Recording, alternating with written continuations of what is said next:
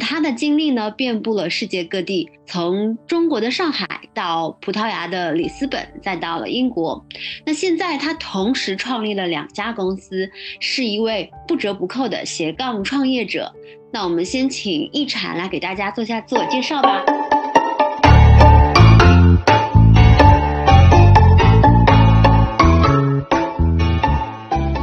大家好，我觉得嗯被赞赏到了，不好意思，其实没有那么夸张厉害。我是来自上海的那个一个工程师吧，算是，然后就特别喜欢呃呃有好奇心，然后喜欢探索不同的领域。那其实现在主业还是以呃创业为主，我一直很喜欢创业。那斜杠就是从创业当中斜杠出去。然后，比如说，呃，我特别喜欢旅游，然后特别喜欢看书，所以斜杠的内容就是变成了写作和咨询。主要经历还是工程师。一禅的经历还是非常的丰富的，之前读的 MBA，然后现在有在读 DBA 是吗？嗯，是是是，原因就是因为 MBA 创业之后，发觉有很多领域我还是比较生疏，因为 MBA 它是是个比较呃比较广泛的一个知识上的一个非常好的代入点。到了 DBA，就是我一直觉得，呃，文化上能够钻的再稍微深一点吧。就是我主要研究的领域就是文化和经济方面的正向和负向的一个连接，所以我觉得很有趣。主要还是真的还是自己的兴趣爱好。那刚才其实一禅也说了，其实你的大部分的一些转变都是出于，嗯，好奇。能说说看你具体是对什么样的一些内容比较想要去做探索吗？是这样的，我大学读的是航空材料，主要那个时候年年轻的时候特别想从从事环保工作，然后想从研研究材料这块开始看一下能不能提高一些呃绿色环保的，提供一些那方面的材料。那个工程师打交道之后。呃，来自不同国家，会发觉他们有很多有趣的地方，呃，包括他们有很多自己的兴趣爱好，他们的工作和兴趣爱好是分开的，所以我就特别感兴趣，而且大部分工程师特别的内向，就觉得哇，这大概就是打开我的眼界了吧，这可能就是我的出发点。后来慢慢慢慢的，就从这个出发点开始就越走越远，很多时候就没有给自己设限，感觉有点玩过头了，所以这个就是念头吧，特别好奇。呃，什么叫做没有给自己设限？比如说，呃，我们在尝试一些新的东西的时候，呃，会觉得啊，这个会不会太危险？呃，我们会看风险把控力会不会有点把控不住。那我觉得，如果是真的是特别喜欢、特别热爱的话，呃，我就不会去想太多，因为我比较嗯。喜欢探索一些新的东西，然后很多的产物啊，都会是从错误跟经验当中酝酿出来。所以，我我兴趣爱好比较广泛吧，喜欢音乐，然后喜欢运动，然后也会呃，有时候会那个写写字啊，然后去创作一些，就感觉生活还挺丰富的。这可能就是我的性格比较适合斜杠。也有可能是因为就正好是你愿意去尝试，有很强的一个好奇心，所以，呃，也成就了你创业的这样的一件事情。因为不是所有人都适合做创业的。对，他的确需要一些勇气，然后和一些技术。其实和很多行业都是一样的。我想你在你的行业领域已经非常专业了，所以你也会发觉，可能很多事情不单单只是嗯。一腔热血就可以完成的，是需要技术跟那个知识，还有丰富的经验。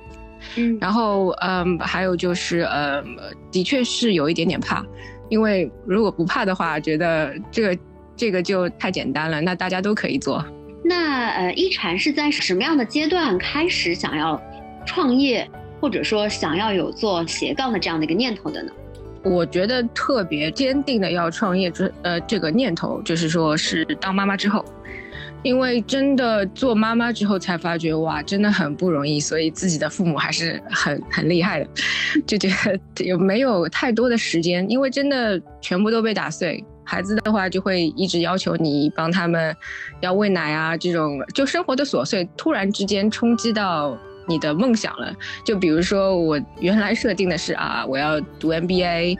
然后我要接下来去一些大公司好好工作，然后升职，就就想的特别的，呃，定的特别的死。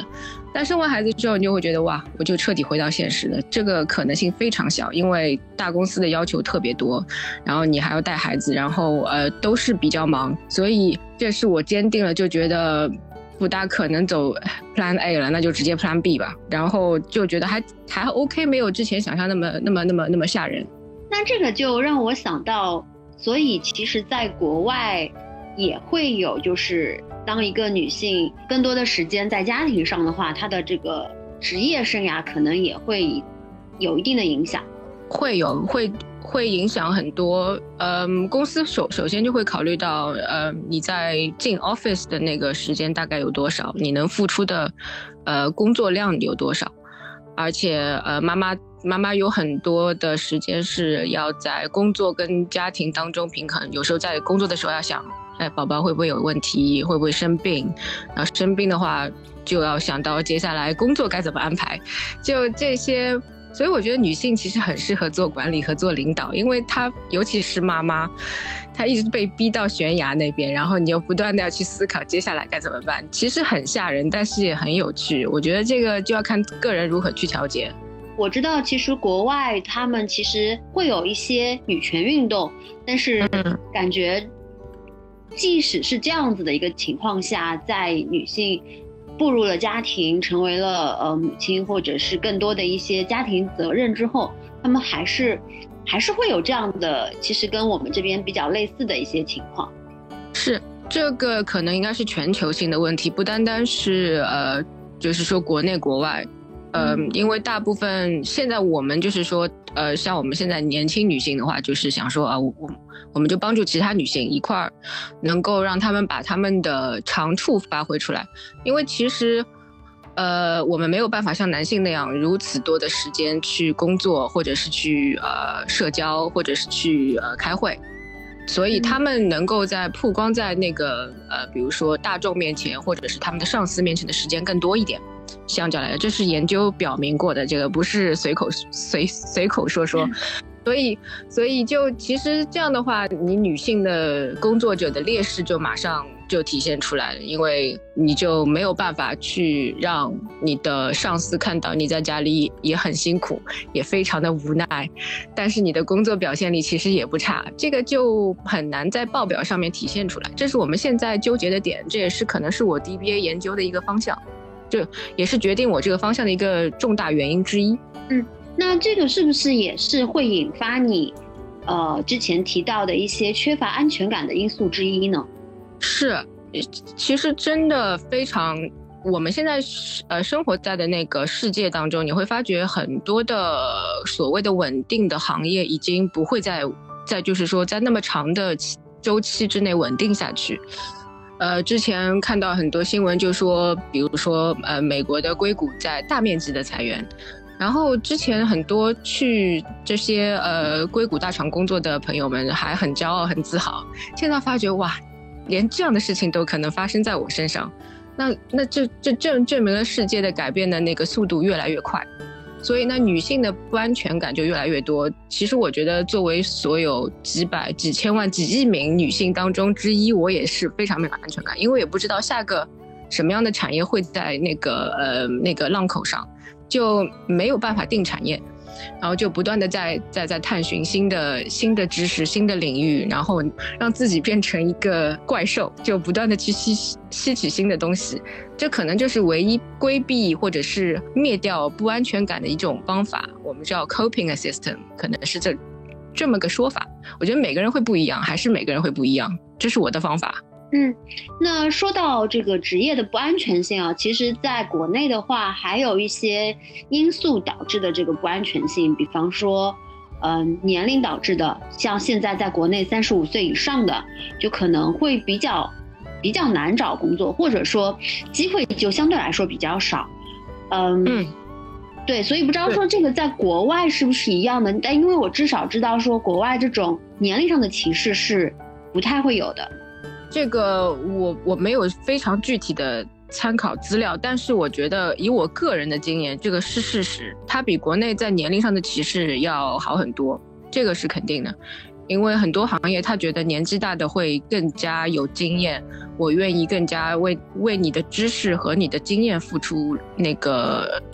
金钱跟投资，比如说在时间方面或者是在金钱方面。他会去培养一个已经退休的老人，然后回来工作，我继续培训你，然后继续给你升职，这个可能性是有的，而且事实也证明这个这个这样的例子很多。国内相对来讲，对，的确在对年纪大的工作者的那个宽容度稍微低一点，这个是事实。你说的太对了。那另外，我想问一下，那国外的就业者他的这个就业人数是比较少吗？对他劳动力，比如说像，因为我现现目前在英国，然后他每个国家还情况不一样。英国的话，其实是非常靠外部劳动力的，包括那个葡萄牙也是。那英国的政策就相对来讲要比葡萄牙要嗯收缩很多，他对外部劳动力的要求特别高，呃，所以每个员工所承受的压力也比较大一点，因为他劳动力的数量缺乏，但是比较精。比如说很多工作，呃，细分化的话，那在中国的话，比如说生产线上，它会细分化，每个人做什么，每个人做什么。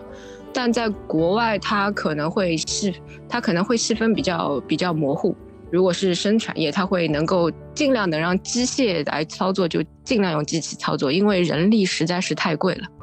他考虑到的各方面的保险的所有的一些呃养老的一些系统都要考虑进去，他有交的那个企业税，一旦这些考虑进去，他其实对每个人付出的前期投资就很高。比如说你招进一个人，他招进来前一年或者是前两年，你几乎就是，呃就是砸钱吧，就是这么讲，就直白一点，就这个就是回不了本的。然后从第二年或者第三年开始，你才可以慢慢从这个人员的投资或者是人人员的劳动当中得到一些回报。回到我们今天的这个话题啊，因为你也是因为说，嗯，这么多的一些不确定性因素，然后想要走出一条自己的路来嘛，能聊聊看你自己创业的这两份两两家公司吗？当时是自己怎么想要去做这样的一个创业公司的？我之前在做工程师之后，然后大部分时间是在做项目和呃运营这两个部门，让我学到了很多关于那个有效性，就是事物的有效性。我发觉那个时候，其实在国外的那个有效率非常低，他们完成一件事情的效率跟国内比起来要低很多。然后正好那时候还在读 MBA，所以我就想说，哎。看看我们能不能开发一下关于那个那个效率提升这方面的那个 initiative，所以就在看一些报，就是说报告，然后正好看到 IMF 就 International Money Foundation，就看到他们说英国的每投资一磅进去进一个人或者是一件事，它的投资回报率要比它的邻国法国要低。但他的法，但他的邻国法国的人的工作时间却比英国人要少，所以这个就很，就是说很明显能看出来他的工作效率比较低，所以我们就开始寻找为什么他的工作效率低，然后发觉很多英国人在做自己不喜欢做的事情，做自己不喜欢做的事情就会导致心情不好，心情不好就容易抑郁，然后抑郁的话就会产生各种其他的。呃，毛病，比如说三高啦，然后糖糖糖尿病啦，肥胖症啦，然后心情不好，就会花太多的时间去治疗自己，而不是真正投入到工作。那我们生来就是需要工作的，所以它就是真正的原因。然后开始开始慢慢的和我 MBA 一些老师讨论这个话题，就像我在跟你讨论，然后我们互相学习，呃，越讨论越觉得哎这个很有意思，然后就去就去看。发觉美国也有一样的问题，就越来越有趣，然后开始在美国的团队实验，实验完之后，哎，还很有效。我们发觉大家能够找到自己想要做的事情，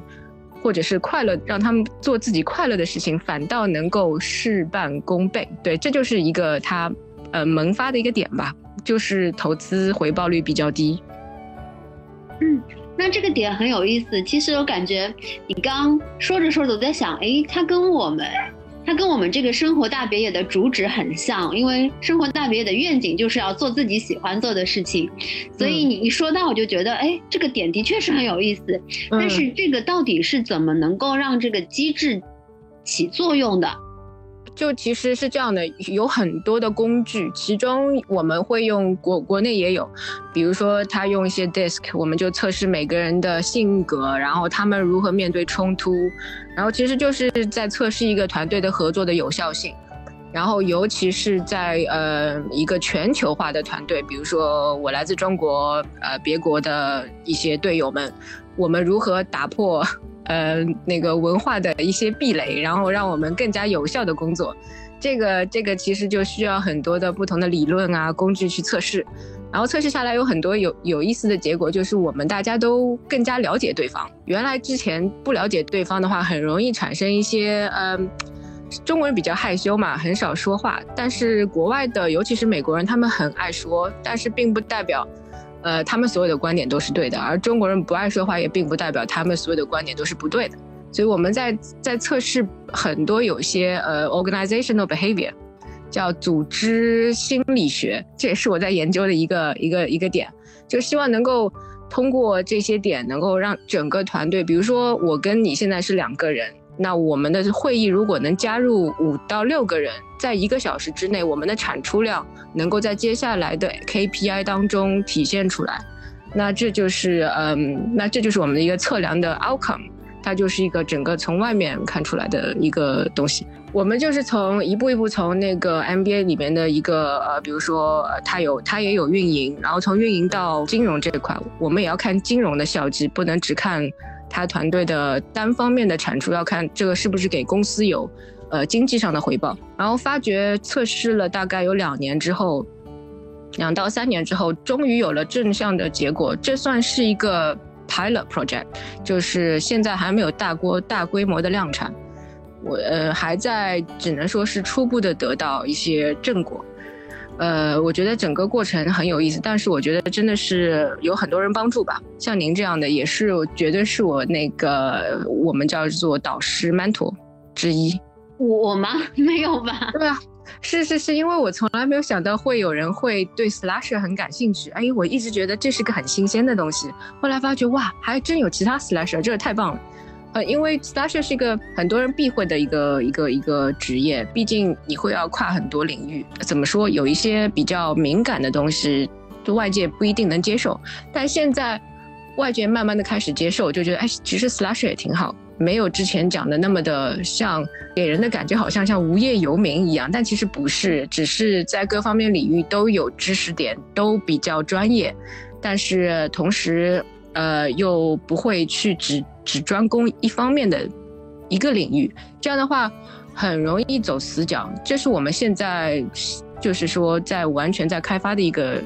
一个东西，一个一个一个行业。因为发觉我之前按照我工程师的经验来讲，我觉得太多的工程师只了解工程这方面，你会发觉哇，你们都是很会数字的人，为什么从来不跟金融的那个部门打交道，还有 IT 的？才发觉原来数字也有多方面的用法啊，IT 有 IT 的用法，工程有工程的用法，那个金融有金融的用法，就觉得哇，好好酷，好有意思。希望我没有讲太多。那我觉得这可能是时代不一样吧，因为在嗯在之前大家都说要专精，然后工程师就是会一门心思的在某一个领域做做到专家这样一个级别。那现在就是。因为刚才你提到的这些不安全的一些因素，那大家就开始跨专业、跨领域，把自己丰富起来，然后不至于未来会在某一个阶段被机器所取代，所以就自己会越来越强化自己的各项技能。嗯，您说的太对了，呃，因为就像您说的，呃，怕被机器取代，因为好多好多的专业工工作会被机器取代，比如说会计。和一些审计方面，机器可能会比我们做得更好，但我们的沟通能力，包括我们的人类之间感情的互动，可能机器还不能够取代。所以这一点的话，就像您说的，呃，没有安全感，的确，其实是件好事，没有安全感不是件坏事。嗯，它其实就是不停的在 push 我们每一个人，不要安于现状嘛。嗯，它就是我们工作中的一条鲶鱼。对对对，其实你说的太对哇，这个太有道理了，绝对是，就是那种反正都是要那个，都是要痛的，你就自己选嘛。你是觉得是先先疼后甜，还是先甜后疼？这是你的自己的选择。嗯，鲶鱼，嗯是，嗯，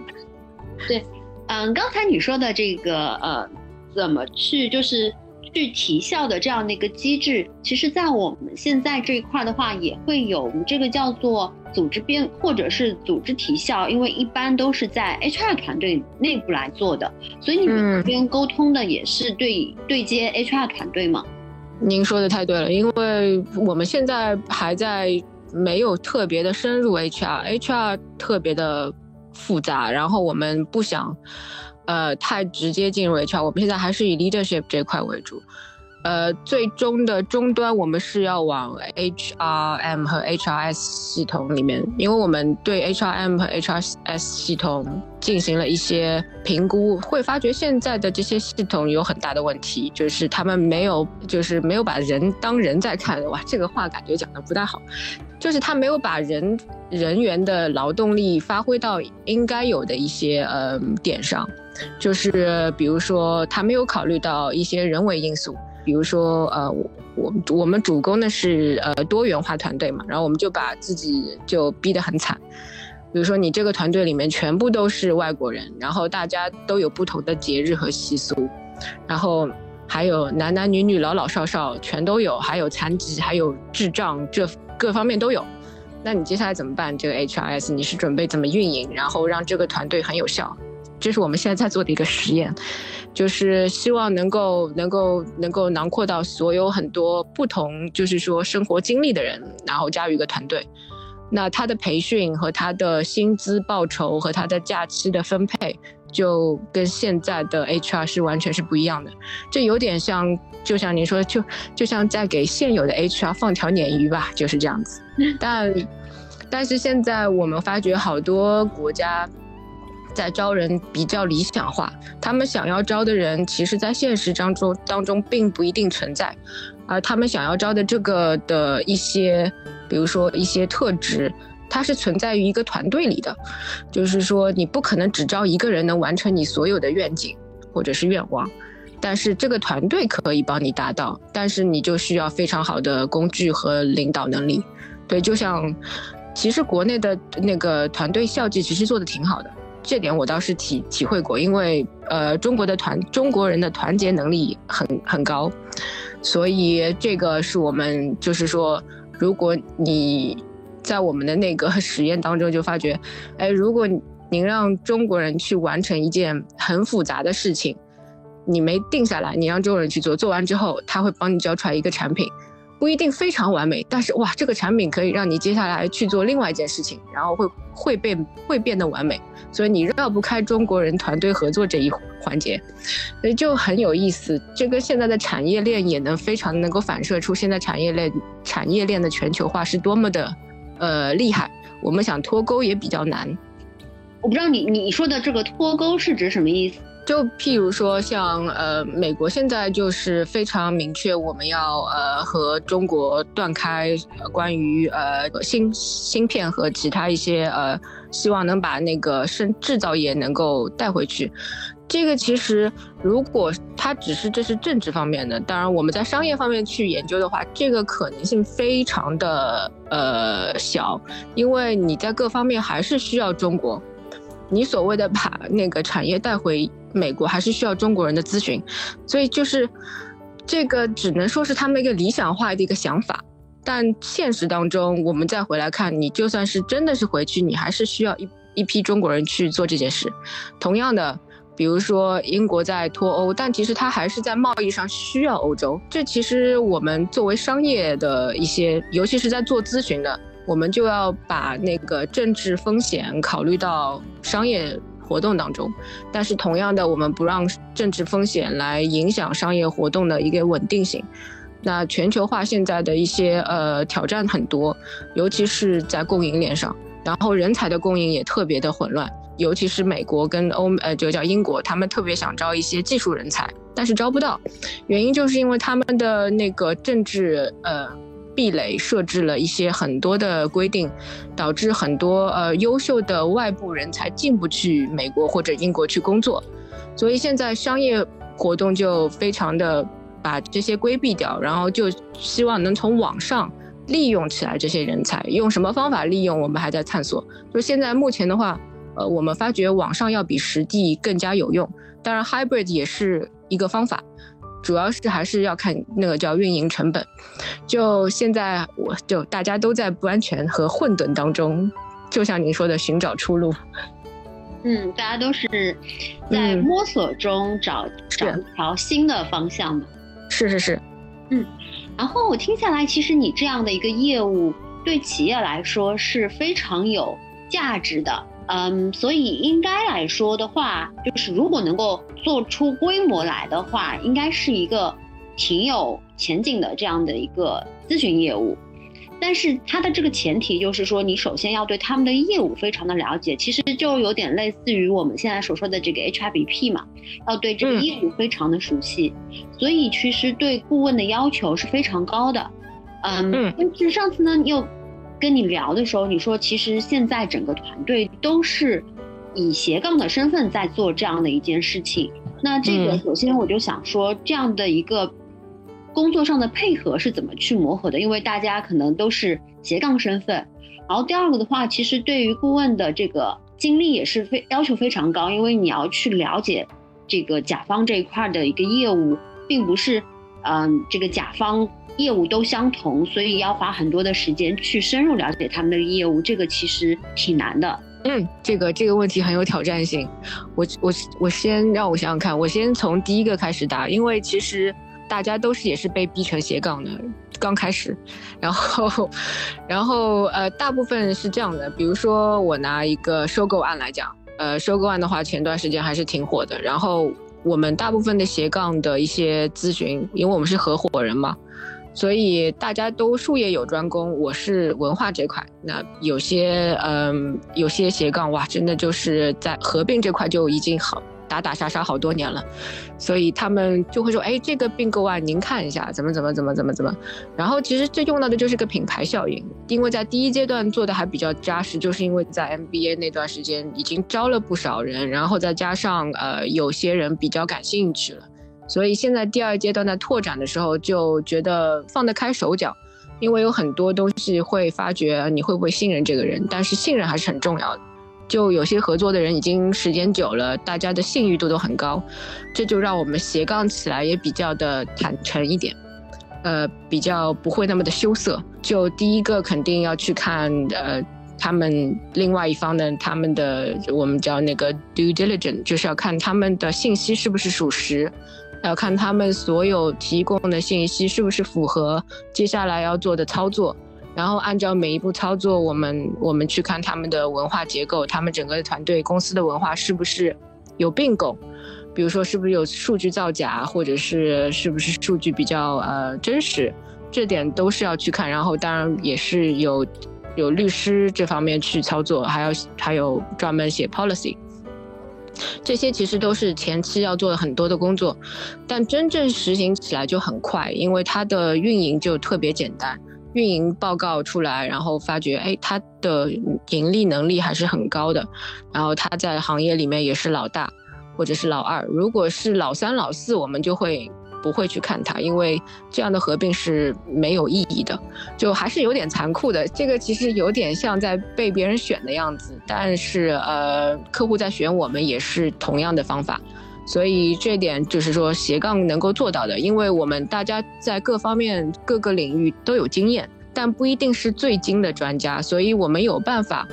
呃，在最快的速度找到最精的专家，同时我们还可以获利。我希望这个能够呃阐述的比较清楚，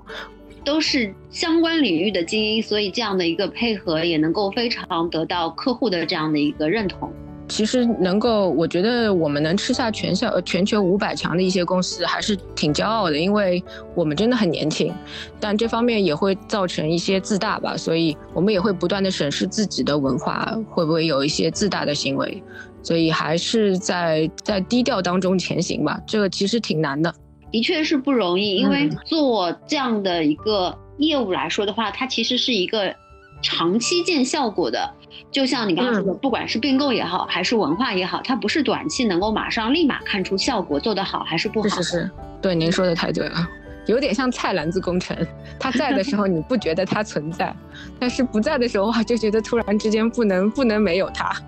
那嗯，刚才第二个问题就是说，对于客户的这些业务的一个熟悉，要求顾问非常的投入去去深入的了解甲方这块的一些业务。那你们这块就是斜杠的话是怎么去做到的呢？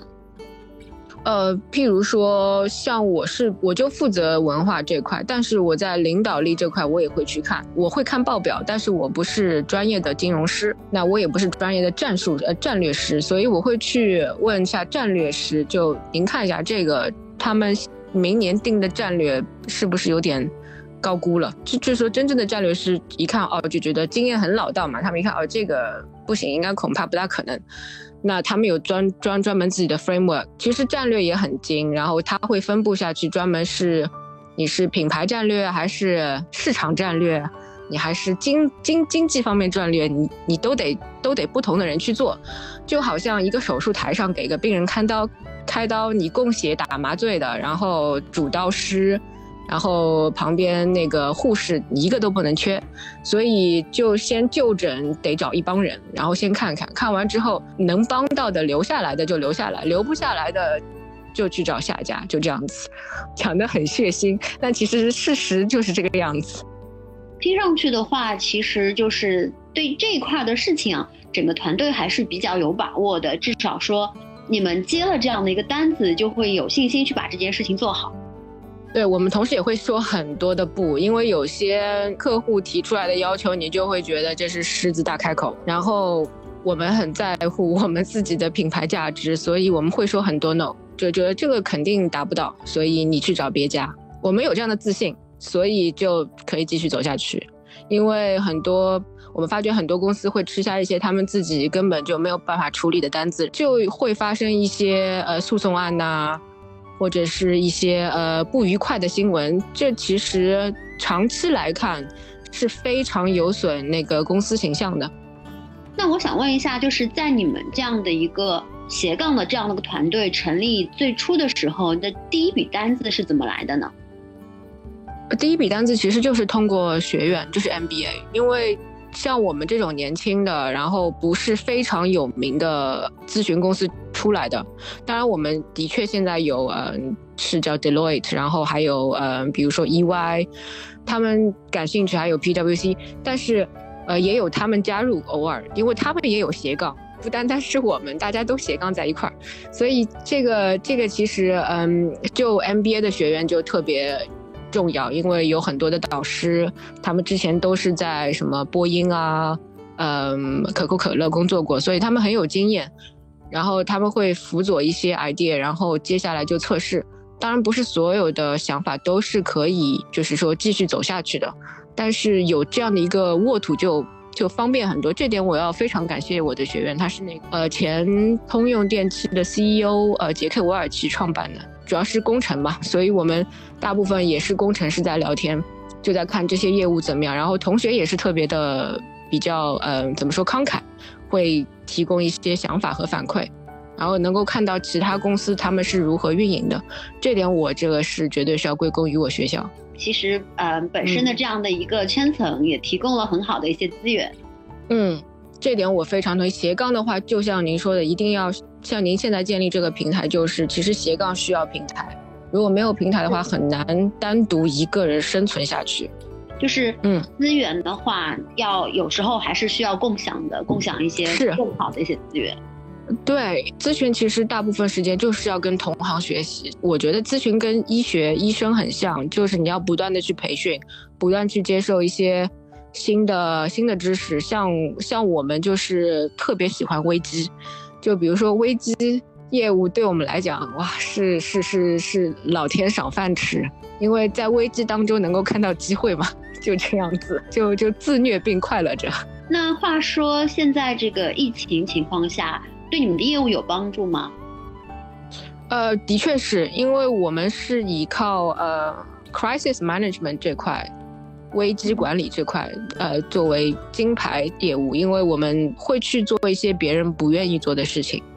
因为像一些比较有名的咨询公司，他们会规避掉一些对他们会产生呃大面积或者是大批量的能量跟那个资金的消耗。但我们就会去看危机，因为危机能够看到很多我们之前看不到的东西。因为你运营正常的时候，你根本就看不到它的问题在哪里。其实很多企业不是很喜欢请咨询，因为咨询会看到很多企业不是很想让外人看到的东西。就好像我们没有办法大肆宣传我们做过的事情，因为就像医生刚刚被给给给别人看过刀，然后拿着病人。呃，推出去说，哎呀，我帮他治好了这个，我帮他治好了那个，所以这个其实的话就呃比较难，但是在危机当中的公司更需要咨询咨询师，就像我们这样，就是啊去看他们的危机到底在哪里，问题在哪里，然后帮他们出解决方案，然后同时培训，还有呃一对一的，等于说像谈话一样，这需要时间，就像您说的，这不可能是短期内就能看出效果。对，所以我们就在呃季度当中看效果。原来是一年嘛，就一年看一个效果，然后现在觉得把时间缩短。呃，我想问一下，就是你们整个咨询这块的工作是会进行到哪一步？比方说是提供一些解决方案，还是会之后的一些陪跑啊、一些落地都会来帮忙一起做呢？呃，是这样的，就传统的咨询行业都是先从呃业务分析，就是 business analysis，就看你的整个的业务，比如说您是做呃呃平台运营，或者是呃拿那个可口可乐或者是百事可乐，或者是国内的农夫山泉，看你的整个饮料的行业现在的走向是怎么样，然后呃你是需要提出什么样的要求，你是想要业务增长。还是开拓新的业务，还是需要减低成本，就这几个方向定了。还是你需要人员那个，比如说企业文化改变、改革，这些其实他们有很多想法，他们要很多。其实我们不担心做事情，但是我发觉客户会提一些，我们要在这个期间之内完全所有的这些要求，那其实很难，因为真的是不可能立竿见影，所以就一步一步跟他们走过来，因为。客户就是大爷嘛，你得你得你得跟他讲，哎，这个其实不可能一年之内就能达成效果。您看三个月之内能不能先达到这个效果？然后他觉得，哎，这个是可行的。我们会会定 SMART goal，你不能一口气吃成胖子。所以我们对我们的客户不是那么的仁慈，就会跟他们讲实话。所以他们也挺喜欢我们这一点的。我觉得这个。不是说不对客户仁慈，而是说让他面对现实，否则是是 太美化这样的一个咨询结果的话，最后客户没有看到结果，他反而会把这个事情推卸到顾问的身上。对，这点其实就是最大的隐患，因为现在很多呃公司请客户都呃请请咨询都是通过像 CEO 啊 CFO 这两关肯定得过。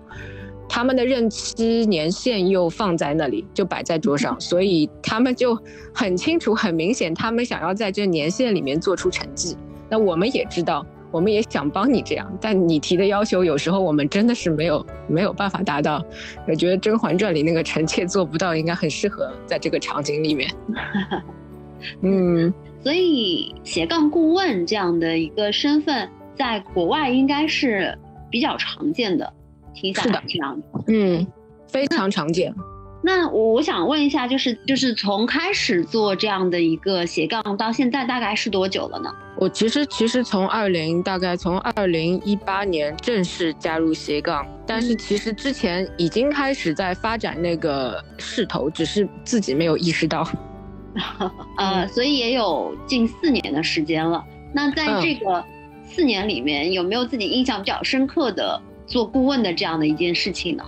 印象最深大概就是两年前处理的一个危机危机业务吧。其实真的很很有很有挑战性，原因是因为全部都在网上。那个时候刚刚那个疫情爆发，大家不得不全部在网上工作，然后就特别的累，然后就必须呃要没日没夜的看看一些呃例子，然后还要看案子，然后还要提供一些嗯解决方案。呃，但其实咨询就是你必须要，就是以德以德报怨吧，就永远得听难听的话，但是要给最好的工作，就这样子。但但我觉得那个时候过来也就过来了，后来后来就觉得哇，真的是豁然开朗，就人挺开心的。然后业务也不像以前要去跑的那那那么勤了，有时候会有业务过来。嗯，像你说的这个要翻阅很多资料，然后去处理，尤其又是在网上。要花很多的这个时间的这样的一个沟通啊，查资料这样的一些事情。那当时在跟你的这个家庭平衡的这个关系上有会出现问题吗？其实大部分还好，因为呃都在家里嘛，所以就就比较好好支配。但是其实最难的，因为是我我爸爸妈妈在上海，我人不在上海，所以我我倒是挺担心他他们的。呃，但整体来讲，就我觉得就把自己的孩子当同事呗，然后就培训他们，我就 慢慢就过来了。啊，对，从小就培养他们的独立性。是是是，我就跟他讲，哎，我待会儿要开会，我待会儿要学习，我待会儿要做这个，你能不能那个稍微等等？也不会惯着他们嘛，就像对待客户一样，不会对他们太仁慈。然后他们说，哎，我要买这个，我要买那个，或者是我要干这个干那个，那我就说，哎呀，我现在赚钱很辛苦啊，你看看我是不是没日没夜也很苦？然后所以他们就理解了，培养共情能力。哦，但但是另外一方面的话，其实孩子还是需要陪伴的。那在陪伴这一块的时间上。还是还是需要的，对，是肯定要。就我觉得让他们参与多一点嘛。我的经验不一定，我觉得这还是要看每个人不一样，这个不能有参，这没有参考价值。那个什么，我是因为完全就是把孩子当自己呃呃伙伴呐、朋友，然后再加上同事，然后他们看着我有时候工作，然后呃他们要出去玩的时候，我就陪他们一块出去走走。就其实整个过程还是挺枯燥的，这一定要就自己很喜欢，然后还要没有安全感，还要没有安全感。嗯，又又说到安全感的这个问题，因为我知道你的第二家创业公司也是在今年十一月份成立的，嗯，是不是也是源于你的没有安全感？但是其实刚才听你介绍，你现你的第一个创业公司是 Funky B 嘛，它这一块儿。业务上来说应该还不错呀，呃，对，真的，但是它的起源不是因为我真的非常非常的呃有安全感，也是同样的，因为我们第二家这家，呃，就像你说，第二家它它它那个起源就是跟没安全感有很大的关系，还是原因就是因为 Funky B 现在已经做出一些成绩了。那我们就开始看新的，我们说的 next 下一个转角在哪里？哎，我们不是很大的咨询公司，所以我们要比大的咨询公司跑在前面，所以才会看中呃第二家它的旅游行业，因为旅游行业不景气还是在的，我们就在探寻新的新的旅游的方式，还是以文化作为一个切入点。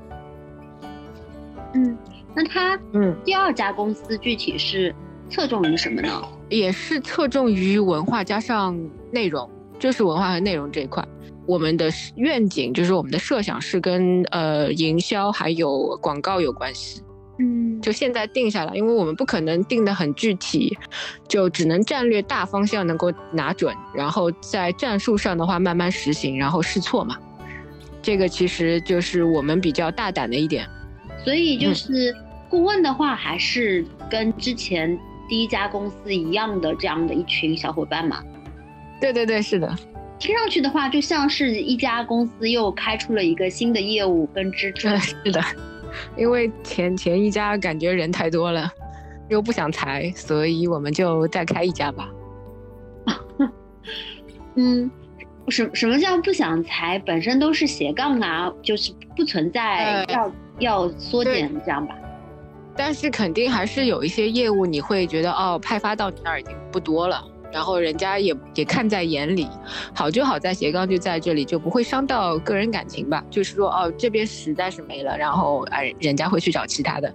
但毕竟蛋糕也就这么大，所以我们就只能看其他的行业能不能用到原批人，然后去开拓新的行业。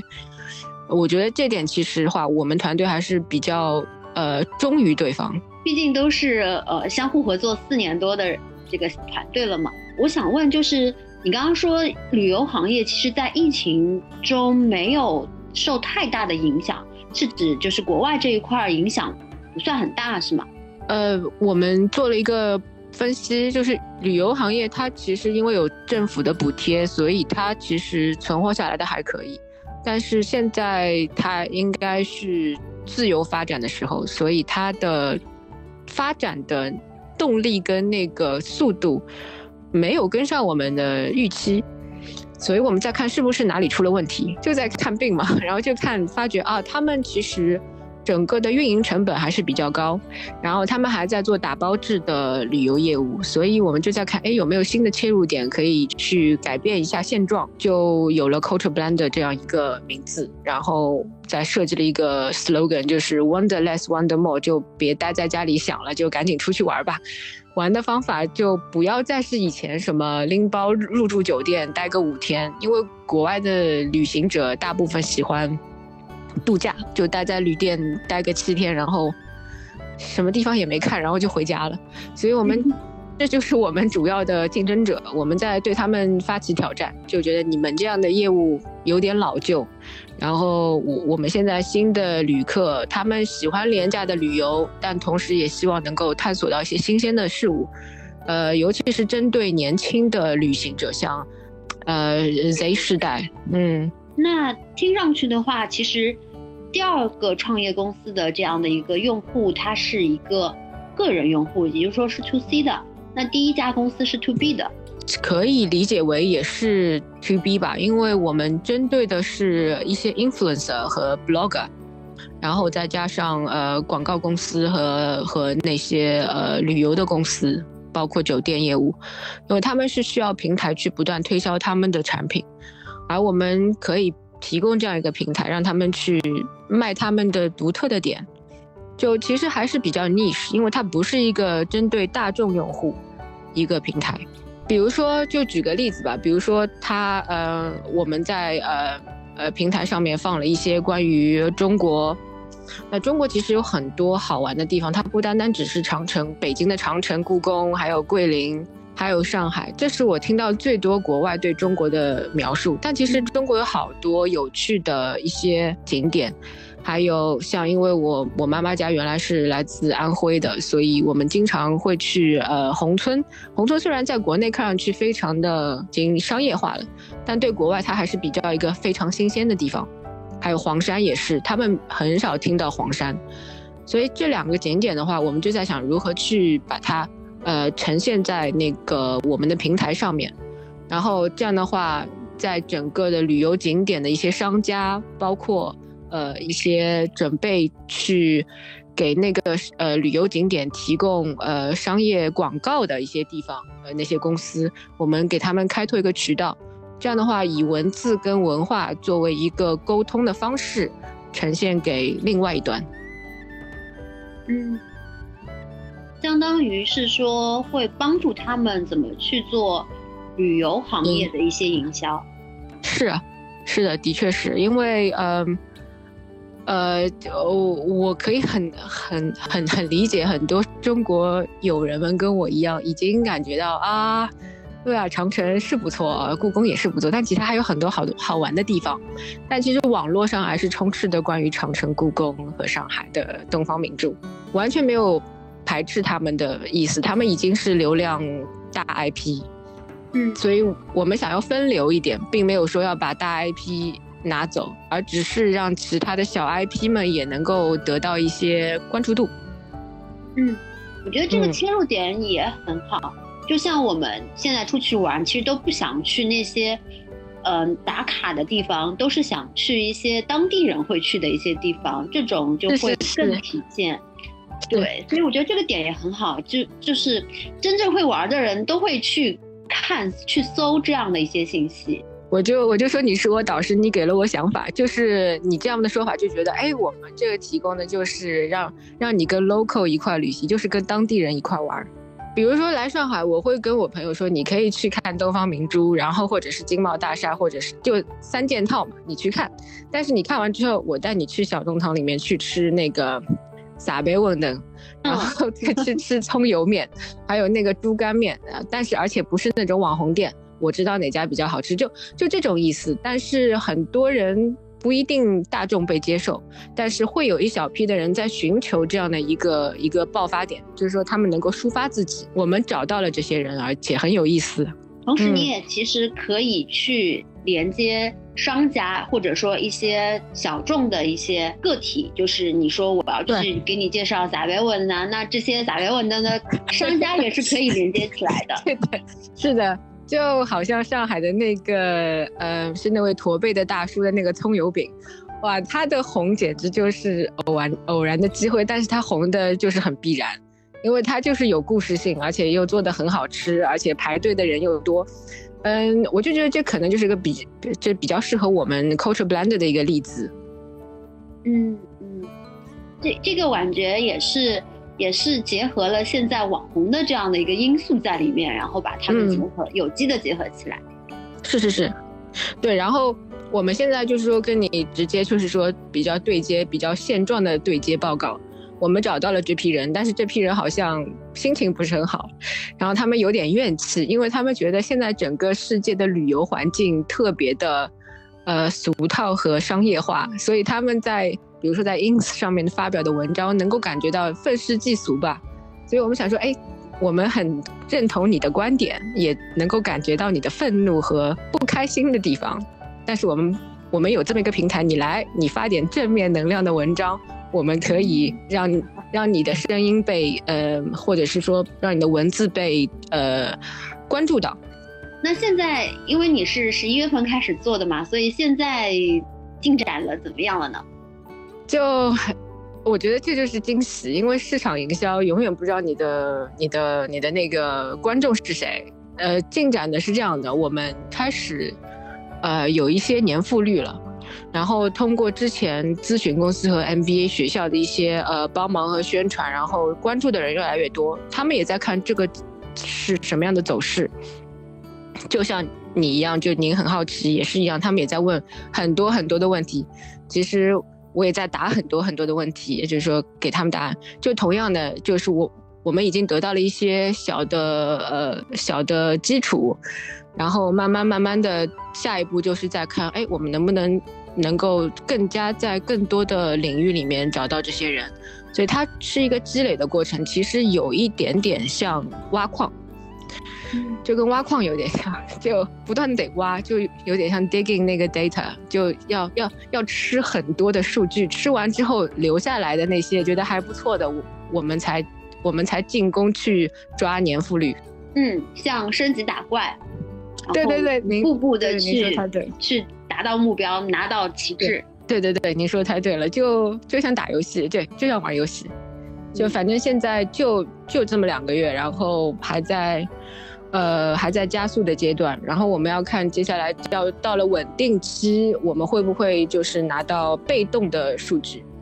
被动的年复上来，这个这个需要时间。我也跟我的合伙人说，我说你别急，这个不是立竿见影的事儿，你慢慢。他有点担心，这个很正常。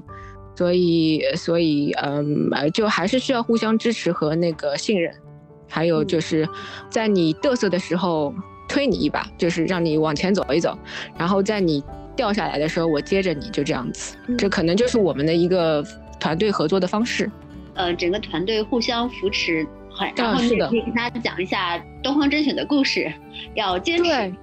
是的，我觉得东方甄选的故事简直就是，简直就是 miracle 吧，应该就奇迹了。嗯，那听上去这两个创业公司都非常的有意思，而且，嗯，做的事情也是非常的有意义。那我不知道说，呃，你在做了这两家公司以后，自身这一块有没有什么样的一些收获，或者有什么样的变化吗？嗯，的确有，我我对自己的了解更加。多了，我发觉我不是一个特别擅长，嗯，擅长做干大事儿的人。我我我我比较喜欢拿捏一些小东西，然后，然后呃，我很喜欢跟别人合作。我比较是一个 team player 比较多一点，然后也比较喜欢去支持别人，这可能是我呃最大的优点吧。嗯，再加上我认识了一些哇，我以前从来没有想到过我会有共同语言的朋友，这点很有意思。我以前都是，呃，跟自己术业有专攻的人做朋友，就觉得哎，大家都是这个行业的，都是这个专业，那这个有共同语言，但发觉哇，现在跟不是专业的人反倒关系更好，就很有意思。这是人与人之间的磁铁的那种效应。呃，哎，就很就觉得哎，好开心！我觉得自己能够活到这把年纪，然后还还能够继续交新朋友，然后在疫情爆发那么久之后还活着，我觉得，我觉得，哎，就感觉容易满足了，就这么说吧。以前还不容易满足，现在容易满足了。现在就更珍惜当下了。嗯，是是是，的确是，就觉得啊，上了一课。嗯。好呀，那今天非常感谢一禅一禅的分享，嗯，跟我们讲述了这么多斜杠创业公司的这样的一个经历。你刚刚说自己不是做大事的人，但是我发现你其实这两两家公司都是有大大的梦想才能去想到做这两件事情。但我觉得，呃，马云说过嘛，他是说你必须要有梦想，万一他实现了呢？所以还是要有点小梦想的，我觉得。嗯，那最后。对，想对斜杠青年人有什么想要说的吗？呃，我觉得就其实很简单，反正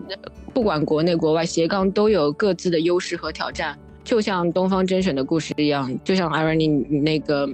你提提到的，就越走越宽吧，在混沌当中走出自己的路。嗯，就这么简单。我相信一禅也要加油，然后把这两家公司都能够做得越来越好。尤其是可以邀请世界各国的人都来上海吃打边问的，一定的。这个听了这一期的节目，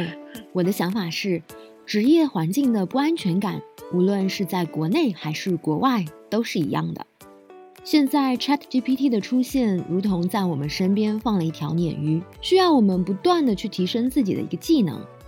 你呢？有什么想法？欢迎在评论区里互动。或者添加同名微信公众号“生活大别野”。下一期预告：下一期会客厅会请来一位九五后的小姐姐，她自己开电商的淘宝店，来一起听一听，这一次我们会有一些什么不一样的收获吧。